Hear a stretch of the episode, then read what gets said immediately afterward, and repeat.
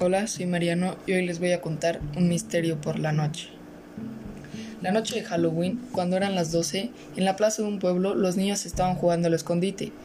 Varios de ellos que estaban escondidos en una alameda a las afueras del pueblo vieron algo extraño que se estaba formando en el cielo. Primero, se hacían formas en el cielo que resaltaban en la oscura noche. Los niños se asustaron mucho, pararon de jugar y fueron a avisar a sus padres. También la gente mayor que estaba en el bar salió a verlo porque no creían de sus hijos, pero al verlo se sorprendieron. Al cabo de unos minutos se formó una seta, primero de color naranja y luego roja. Las personas más mayores empezaron a hacer comentarios de que también se había formado antes de la guerra civil, pero otras personas pensaron que era un ovni que venía a avisar de que la noche de Halloween era solo suya. Todas las mujeres salieron a la puerta de sus casas. Las mujeres empezaron a hablar de que un día cuando se escapó un criminal de la cárcel también se formó.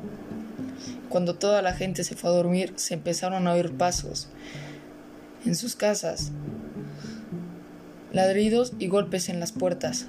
A la mañana siguiente toda la gente salió a las puertas de sus casas.